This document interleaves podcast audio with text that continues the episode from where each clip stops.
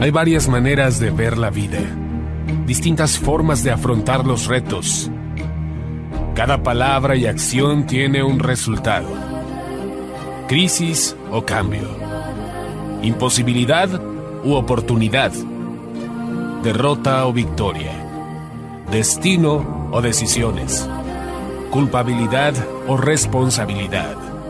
Mentira o verdad. Víctima o vencedor.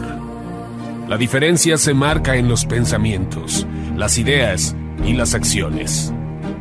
Esto es Mensajes de Victoria con Marco Tulio Carrascosa.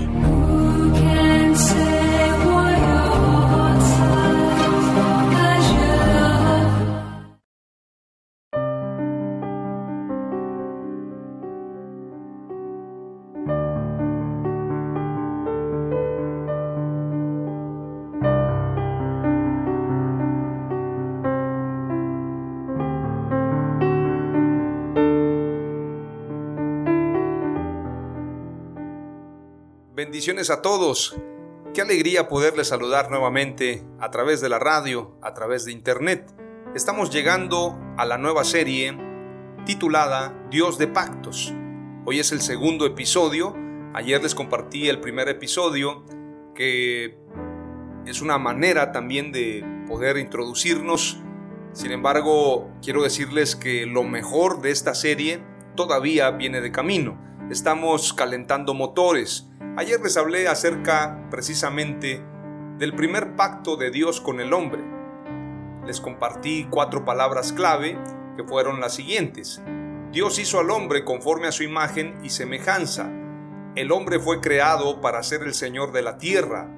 Dios le da la orden al hombre de dominar la tierra. Y también compartí, el hombre y la mujer eran iguales al principio. Después de la caída, la voluntad de la mujer está sujeta al varón. Les hablé acerca precisamente lo que quiere decir ser conforme a la imagen de Dios, conforme a su imagen y semejanza, tiene que ver también con nuestra visión. Tenemos una visión grande, no tenemos límites. Al que cree todo le es posible, dice la palabra de Dios, y cuando la escritura dice que fuimos creados conforme a su imagen y semejanza, nos convierte en seres en personas, en humanos, que no tenemos límites. Adán no tenía límites. Algunos teólogos, algunos escatólogos que defienden precisamente el creacionismo y defienden la visión de la Biblia acerca de la creación de la tierra, la creación del cosmos, dicen precisamente que Adán tenía el dominio de poder dominar, valga la redundancia, el mar, el cielo y la tierra. Entonces algunos escatólogos, algunos teólogos llegan a la conclusión de que Adán posiblemente podía volar. Esto lo dicen algunos porque la palabra dominio se entiende que la persona que domina puede hacer lo que en esa área de dominio se requiere.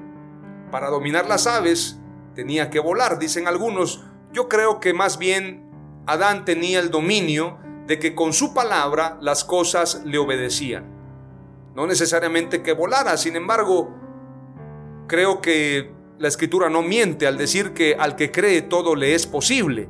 Y podemos volar, claro que sí, podemos llegar a muchos lugares y no hay límites para los hombres si esos hombres creen conforme a la palabra de Dios. Así que prepárate para este segundo episodio es importante señalar también que Dios nos ha mandado a multiplicarnos. Así fue al principio. Dios manda al hombre a que se multiplique en toda la tierra y le da la orden de sojuzgar la tierra, de dominarla. Hay un deseo insano de aquellos que de alguna manera controlan el mundo. Hay un deseo de disminuir la población. Pero el propósito de Dios es que llenemos la tierra, que nos multipliquemos y que podamos sojuzgar la tierra. Como yo lo compartía el día de ayer, tenemos dos propósitos importantes en la tierra. Establecer el reino de Dios en la tierra, dominar con Dios, es decir, reinar con Él y adorarlo. el propósito principal es la adoración a Dios. Toda la adoración es para Él, para nuestro Señor Jesucristo. Toda la gloria, toda la honra, toda la alabanza sea para Él por los siglos de los siglos. Amén. Aleluya. Mi objetivo principal en la tierra tiene que ser exaltar el nombre de Jesús, adorar a Dios y establecer su reino. Otro propósito pasa a segundo, tercer lugar los que tienen el propósito tal vez de hacer riquezas, de hacer negocios, de hacer muchos proyectos personales, son buenos, no son malos, nadie discute ese tema. Sin embargo, yo voy más lejos. Mi propósito es pasar a la eternidad con Dios. Mi propósito es exaltar su nombre. Mi propósito es adorarlo, darle gloria, honra y alabanza por los siglos de los siglos como el propósito de la reforma, que todo sea para gloria y honra de Él. Solideo gloria, solamente a Dios sea la gloria. Este es el propósito, el motor de la reforma y la iglesia tiene que entender esto. Si no glorifica a Dios, no es de Dios. Si glorifica al hombre, si glorifica la denominación, si glorifica a una persona, si glorifica un objeto, pero no glorifica a Dios, no es de Dios. Lo que glorifica a Dios es de Dios. Y el enemigo es muy astuto. Siempre ha procurado ponerle tropiezo al hombre para que no le dé alabanza a Dios. Alguien me platicaba que en una ocasión un hombre dijo, ese Dios que ustedes tienen es demasiado egocéntrico, porque todo el tiempo está demandando alabanza y adoración. Y esta persona me preguntó a mí, ¿qué le podrías decir a esa persona? Pareciera que es una pregunta difícil. ¿Qué responderle a un analítico, a un pensador o a un estudiante de universidad que dice que Dios es egocentrista o egocéntrico por demandar la adoración y la alabanza solamente para Él? Yo le respondí, con sabiduría de Dios, Dios demanda la adoración siempre para Él porque no se la damos, porque desde el principio el hombre ha corrido por sus propios caminos ha hecho su voluntad. Hemos violado sus pactos, sin embargo, Él ha sido benevolente con nosotros. Él nos ha dado todo, nos dio el Edén, nos dio la vida, nos dio el paraíso, nos dio riquezas, nos dio todo. Todo el dominio de los cielos, de la tierra, del mar, se lo dio al hombre. Por si fuera poco, Dios se hizo hombre, habitó entre nosotros y entregó su vida en una cruz. Hoy escuchaba al evangelista Luis Palau este gran hombre de Dios que ya partió con el Señor.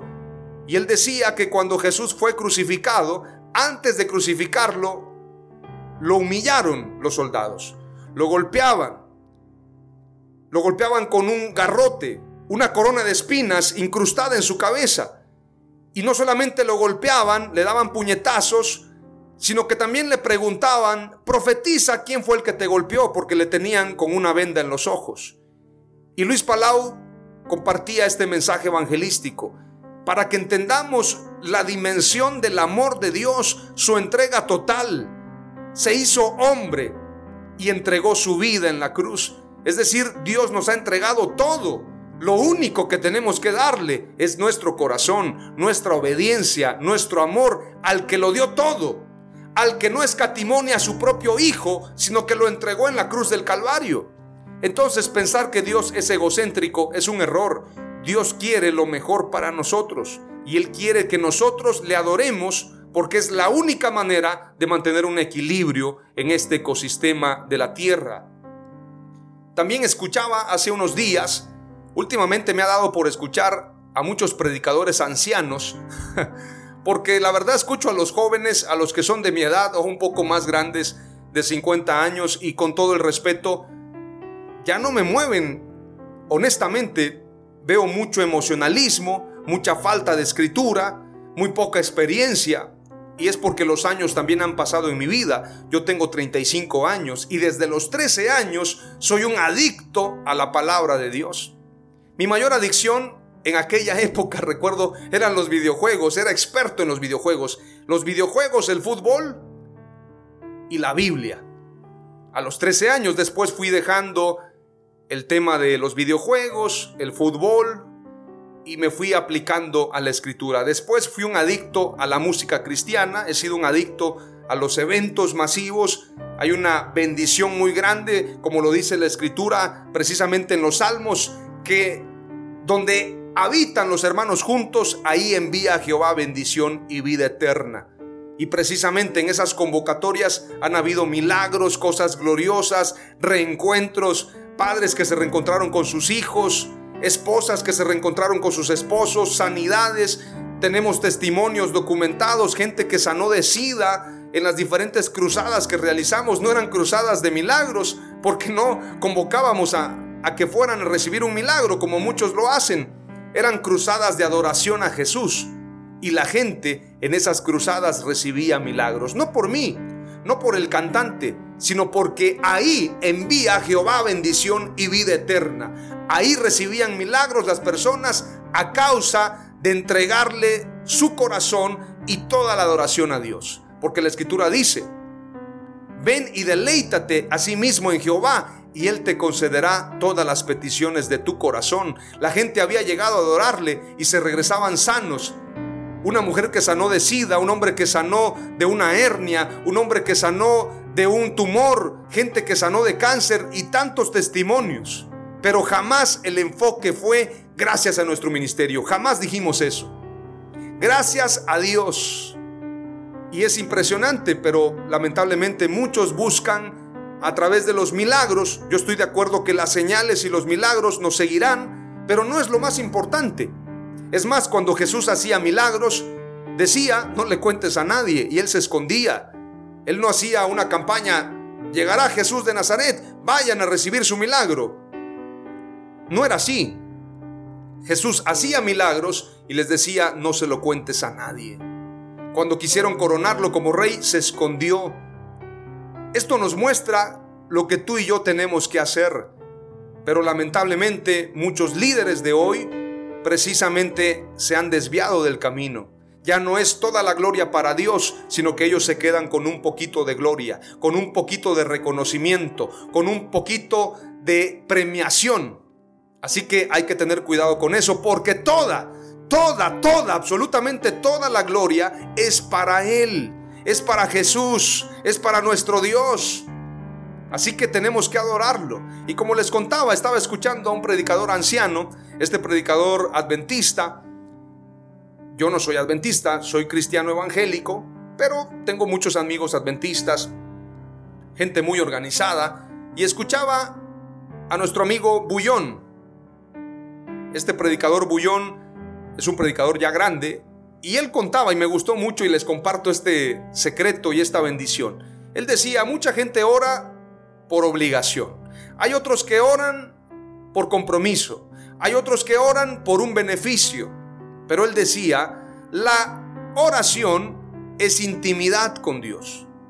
La oración habla de amistad con Dios. La oración no es para que yo pida y yo reciba. La oración no es para tener un cumplimiento a un mandato de tener que orar o bien cumplir con una religiosidad, con un mandamiento, un precepto, porque el que hace todo esto llega el momento en que le pierde sentido y sabor a las cosas. Y él platicaba que tiene alrededor de 44 años de casado y él decía que cuando él recién conoció a su esposa, su novia en aquel entonces, lo primero que hacía era buscar el momento para poder platicar con ella. Y después contaba cualquier tontería, cualquier cosa, hablar del ave que está pasando en ese momento, un pajarito, o bien las flores, o hablar del sabor del chocolate, lo que fuera, pero siempre había algo de qué platicar. Pero el pretexto de platicar era estar cerca de la mujer que él amaba,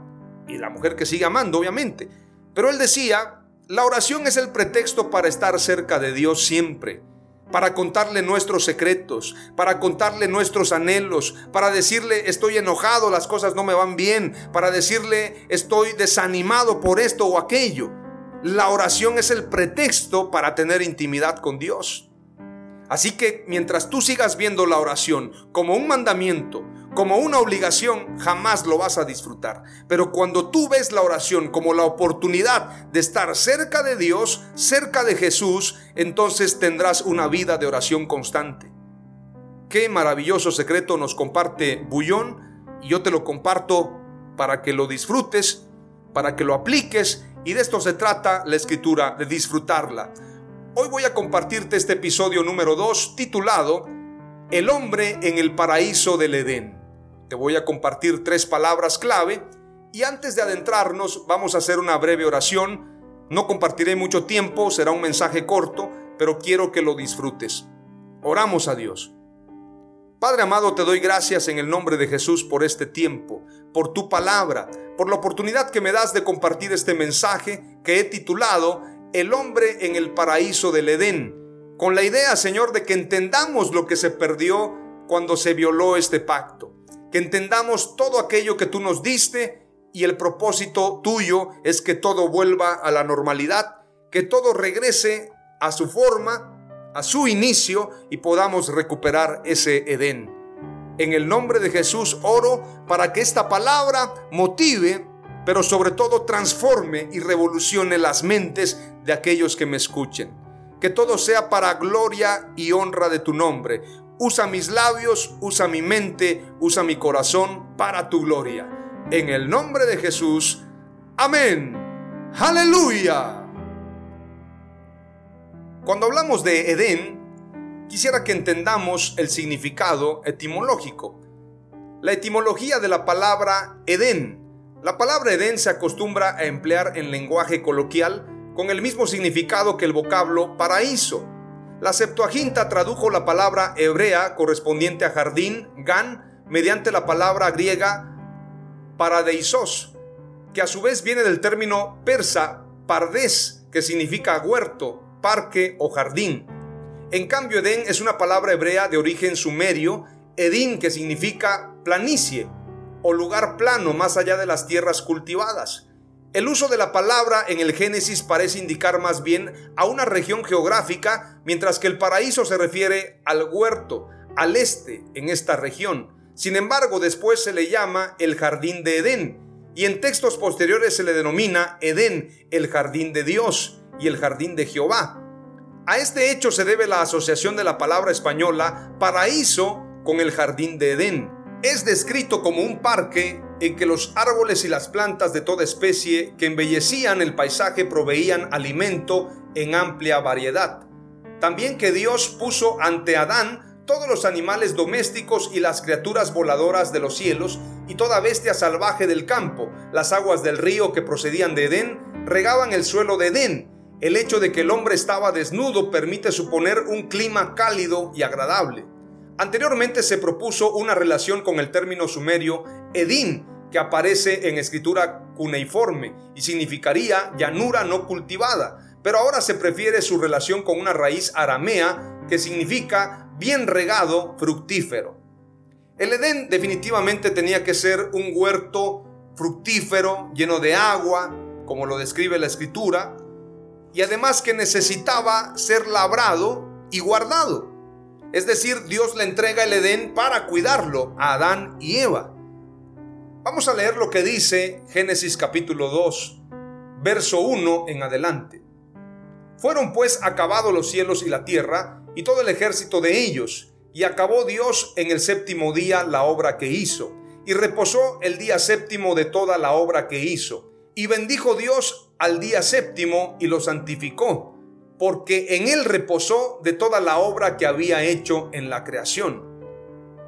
Vamos a leer ahora el verso 4 dice, estos son los orígenes de los cielos y de la tierra cuando fueron creados, el día que Jehová Dios hizo la tierra y los cielos, y toda planta del campo antes que fuese en la tierra, y toda hierba del campo antes que naciese, porque Jehová Dios aún no había hecho llover sobre la tierra, ni había hombre para que labrase la tierra, sino que subía de la tierra un vapor, el cual regaba toda la faz de la tierra. No había lluvia, la primera lluvia fue en el diluvio, precisamente con Noé.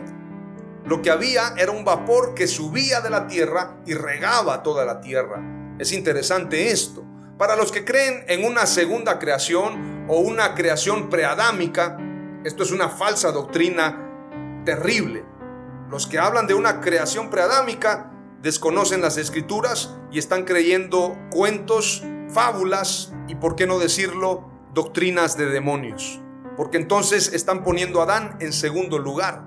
Adán es el primer hombre que Dios creó, el primer Adán, así lo llama la escritura. Y dice claramente la escritura que en aquel tiempo, veamos lo que dice el verso 5, y toda planta del campo antes que fuese en la tierra, y toda hierba del campo antes que naciese, porque Jehová Dios aún no había hecho llover sobre la tierra, no había lluvia, ni había hombre para que labrase la tierra. Esto es una palabra profética, una palabra de revelación, porque si no había lluvia, es precisamente porque no había hombre que labrase la tierra. Cuando hay hombre, entonces viene la lluvia. Cuando tú quieres una lluvia espiritual, primero tienes que labrar la tierra, prepararla, y entonces vendrá la lluvia espiritual. Si no preparas la tierra, jamás habrá lluvia. Dice claramente, aún no había hecho llover sobre la tierra, ni había hombre para que labrase la tierra, sino que subía de la tierra un vapor, el cual regaba toda la faz de la tierra. Entonces Jehová Dios formó al hombre del polvo de la tierra y sopló en su nariz aliento de vida, y fue el hombre un ser viviente. Y Jehová Dios plantó un huerto en Edén al oriente y puso allí al hombre que había formado. ¿Cuál es ese hombre? Adán no hay una creación preadámica porque la escritura dice, no había hombre para que labrase la tierra. Si habían hombres antes de Adán, es decir, una creación preadámica, entonces diría, ya que habían hombres que labraban la tierra. Pero aquí dice, no había hombre para que labrase la tierra. Es decir, no hay creación preadámica. Tenemos que entenderlo de esa manera. Dice más adelante, y Jehová Dios hizo nacer de la tierra todo árbol delicioso a la vista y bueno para comer, también el árbol de la vida en medio del huerto y el árbol de la ciencia del bien y del mal. Y salía de Edén un río para regar el huerto y de allí se repartía en cuatro brazos. El nombre del uno era Pisón, este es aquel que rodea toda la tierra de Ávila donde hay oro. Y el oro de aquella tierra es bueno, hay allí también bedelio y onice. El nombre del segundo río es Gión. Este es el que rodea toda la tierra de Cus. Y el nombre del tercer río es Gidekel. Este es el que va al oriente de Asiria y el cuarto río es el Éufrates. Tomó pues Jehová Dios al hombre y lo puso en el huerto de Edén para que lo labrara y lo guardase. ¿Para qué lo puso? Para labrar el huerto de Edén y para guardarlo. Y mandó Jehová Dios al hombre diciendo, de todo árbol del huerto podrás comer, mas del árbol de la ciencia del bien y del mal no comerás, porque el día que de él comieres, ciertamente morirás. Yo siempre me he hecho la pregunta, si le están diciendo a Adán que disfrute de todos los árboles, ¿por qué ponen su mirada en el árbol prohibido? Es lamentable, la gente siempre se inclina a lo malo. Lo bueno está a la vista, la bondad de Dios, la bendición. El camino de bendición es angosto, pero lleva a vida eterna, mas el camino a perdición es espacioso. Sin embargo, en este caso es diferente. Todos los árboles, es decir, lo espacioso del Edén, la abundancia del Edén, era permisible. Lo que era prohibido era el árbol de la ciencia del bien y del mal. Qué terrible que en lugar de disfrutar de todos los árboles, de comer del árbol de la vida, Adán prueba este árbol y vamos a ver más adelante lo que dice la escritura. Y dijo Jehová Dios, no es bueno que el hombre esté solo, le haré ayuda idónea para él. Qué interesante. Vamos a ver lo que dice la escritura en el verso 19. Jehová Dios formó pues de la tierra toda bestia del campo y toda ave de los cielos y las trajo a Adán para que viese cómo las había de llamar y todo lo que Adán llamó a los animales vivientes, ese es su nombre. Y puso Adán nombre a toda bestia y ave de los cielos y a todo ganado del campo, mas para Adán no se halló ayuda idónea para él. Entonces Jehová Dios hizo caer sueño profundo sobre Adán, y mientras éste dormía, tomó una de sus costillas y cerró la carne en su lugar. Nos detengamos tantito en este pasaje.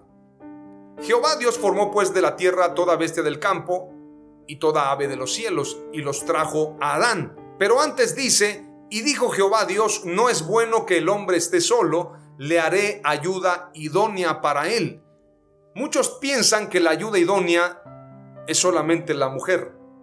Sin embargo, si leemos claramente este pasaje, y dijo Jehová Dios, no es bueno que el hombre esté solo, le haré ayuda idónea para él. Jehová Dios formó pues de la tierra toda bestia del campo y toda ave de los cielos y las trajo a Adán para que viese cómo las había de llamar. Y todo lo que Adán llamó a los animales vivientes, ese es su nombre. Y puso Adán nombre a toda bestia y ave de los cielos y a todo ganado del campo, mas para Adán no se halló ayuda idónea para él.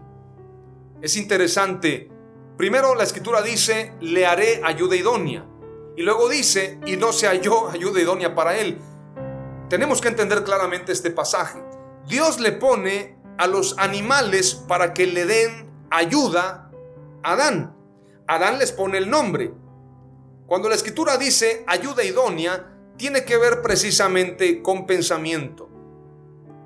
Yo me niego a pensar que los animales no piensen.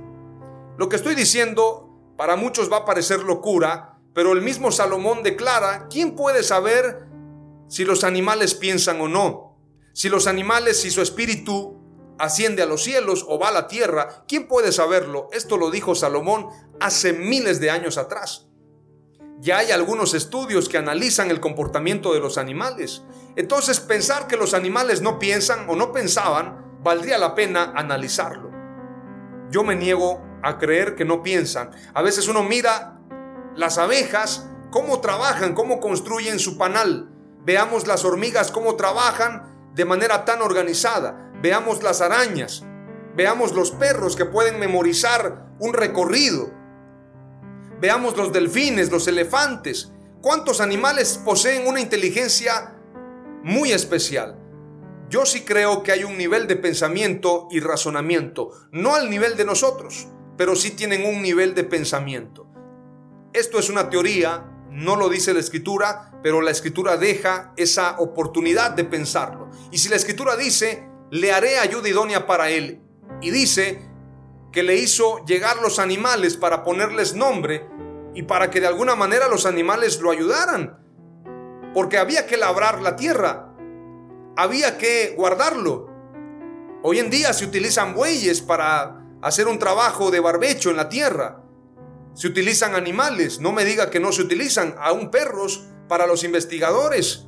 Entonces, podría ser que los animales eran ayuda idónea para Adán. Sin embargo, más adelante dice, y puso Adán nombre a toda bestia y ave de los cielos y a todo ganado del campo, mas para Adán no se halló ayuda idónea para él. Es decir, Adán no se conformó los animales le podían ayudar, pero no era suficiente. Él necesitaba a alguien a su mismo nivel. Por esto yo siempre he dicho, y en el mensaje anterior compartía, que la mujer tenía el mismo nivel del hombre, el mismo nivel de pensamiento, el mismo poder creativo. Lamentablemente, algunos dicen que la mujer es un poco más maliciosa, madura primero, o las mujeres también poseen más conocimiento. Esto lo dicen algunos científicos el cerebro de la mujer se desarrolla más en un hemisferio que en el caso del hombre. Tiene más desarrollo mental, así lo dicen algunos científicos.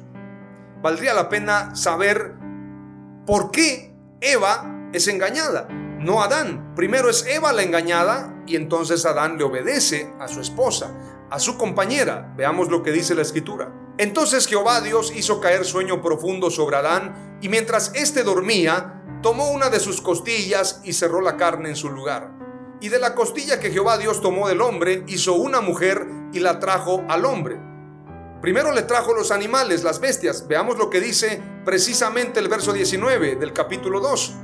Y las trajo Adán para que viese cómo las había de llamar. Y todo lo que Adán llamó a los animales vivientes, ese es su nombre. Les puso nombre y les puso funciones. El buey se llama buey porque sirve para esto. La vaca se llama vaca porque sirve para esto. O sea, cada animal tenía un nombre y tenía una función. Tenemos que tener criterio. No era nada más ponerle nombre porque sí. Los nombres tenían una función. Sin embargo, no fue suficiente. No se halló ayuda idónea para Adán. Pero luego Dios le pone a Eva. Y dijo entonces Adán, esto es ahora hueso de mis huesos y carne de mi carne. Ya que Dios la puso delante de él, la trajo para él. Esta será llamada varona, porque del varón fue tomada. Varona porque está al mismo nivel. Varona porque del varón fue tomada. Y varona porque también tenía que ver con ese liderazgo que Adán tenía. Por tanto dejará el hombre a su padre y a su madre y se unirá a su mujer y serán una sola carne. Y estaban ambos desnudos, Adán y su mujer, y no se avergonzaban. Qué interesante lo que acabo de leerles. Ahora tenemos que analizar que en el primer pacto de Dios con el hombre, en el Edén, se da una serie de beneficios. Este pacto edénico tiene muchos beneficios. Este es un gran pacto bíblico que determinó el liderazgo y la función del hombre en la tierra. En el huerto del Edén el hombre y la mujer eran señores y tenían la responsabilidad de guardar la creación de Dios. Tenían que labrar ese huerto y guardarlo. Tenían el dominio, tenían el señorío. Dios hizo al hombre conforme a su imagen y semejanza para enseñorearse de la creación. Veamos con gran importancia lo que la escritura dice, haciendo un resumen de lo que hemos leído todas las plantas que dan semilla, que están sobre toda la tierra, y todo árbol en que hay fruto y que da semilla, eran para comer y disfrutarlos. La comida era vegetariana, se disfrutaba esa comida y era para el beneficio del hombre. Los animales, toda bestia de la tierra y todas las aves de los cielos y todo lo que se arrastra sobre la tierra en que hay vida, toda planta verde les era para comer. Los animales, como lo compartí ayer, comían hierba, no se comían unos a otros, mucho menos un animal atacando al hombre, porque el hombre tenía el dominio en este Edén. El huerto era un lugar de privilegio, pero el dominio de Adán era sobre toda la tierra. Él estaba en el Edén, en ese huerto, para labrarlo y guardarlo, en ese lugar de privilegio, pero como él tenía que llenar la tierra, su dominio era sobre toda la creación, sobre toda la tierra. Por lo tanto, no habían límites para Adán, solamente el no comer de ese árbol de la ciencia del bien y del mal. Dios puso al hombre en el Edén para que lo labrara y lo guardase. El hombre solo debía abstenerse de comer del árbol del bien y del mal para evitar el castigo de tener muerte.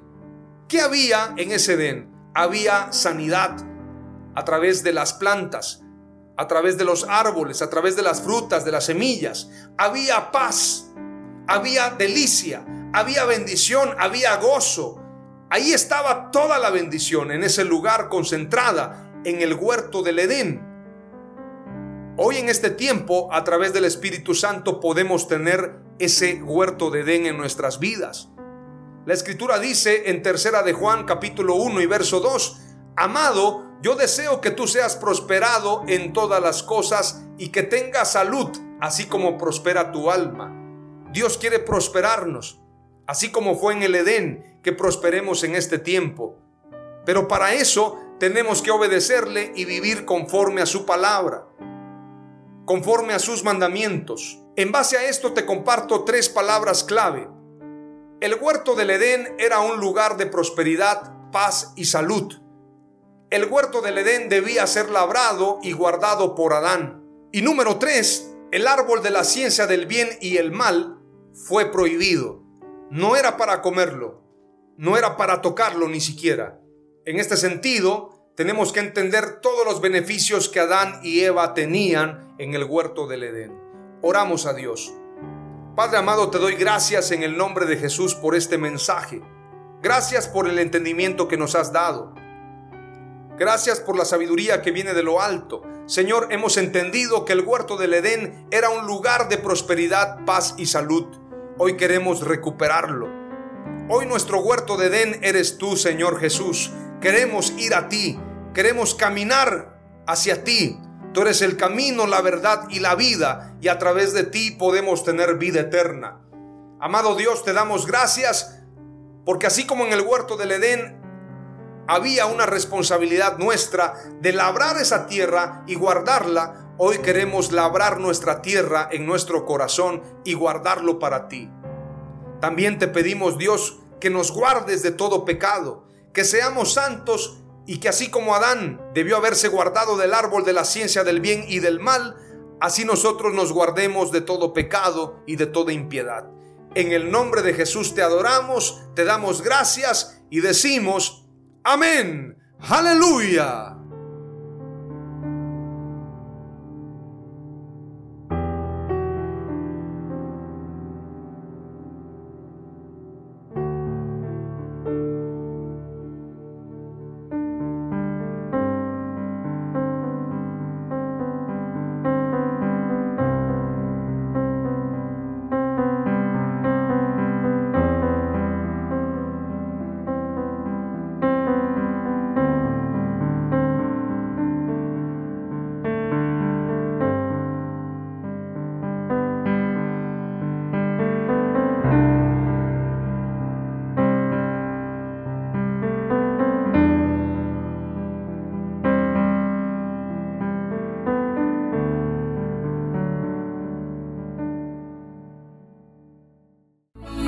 Esto fue Mensajes de Victoria con Marco Tulio Carrascosa. Gracias por escucharnos y seguirnos en nuestras redes sociales. Si deseas invitarnos a tu ciudad, escríbenos por inbox o al WhatsApp 961 66 882 99 961 66 882 99.